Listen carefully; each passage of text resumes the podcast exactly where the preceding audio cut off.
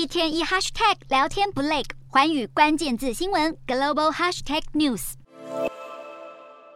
乌克兰东南部大城扎波罗热境内的公寓被俄军的飞弹轰出大洞，搜救人员冒着生命危险冲进崩塌失火的建筑解救受困者。俄军九日午夜对扎波罗热住宅区连发十二枚飞弹，一夜之间造成十几名平民死亡与超过数十人受伤，死者还包括数名儿童。扎波罗热经历这一波猛烈飞弹攻击之后，多栋民宅遭摧毁或受损，还有居民是在睡梦中不幸罹难。而俄军近期不断加强攻击前线城市的贫民区，可能就是要报复几天前震撼俄国当局的克里米亚大桥爆炸。普丁在莫斯科时间十日特地为此召开联邦安全会议，并在会议前亲自召见俄国调查委员会的首长，还归咎乌克兰在幕后操纵爆炸事件。俄国调查委员会也直接把克里米亚大桥爆炸案列属恐怖攻击案件展开调查。随着乌俄战争推进，战场走势对俄国来说越来越不利。乌国军方九日宣布，自八月下旬的反攻行动以来，乌军已经收复赫尔松州将近一千两百平方公里的失土。而俄罗斯联邦安全局也罕见承认，乌军在乌俄边境地区的攻击大幅增加，光在过去的一周，就在三十二个地点记录到上百次的炮击。这也等于是在间接承认乌克兰东北部的反攻行动达到迅速速且成功的效果。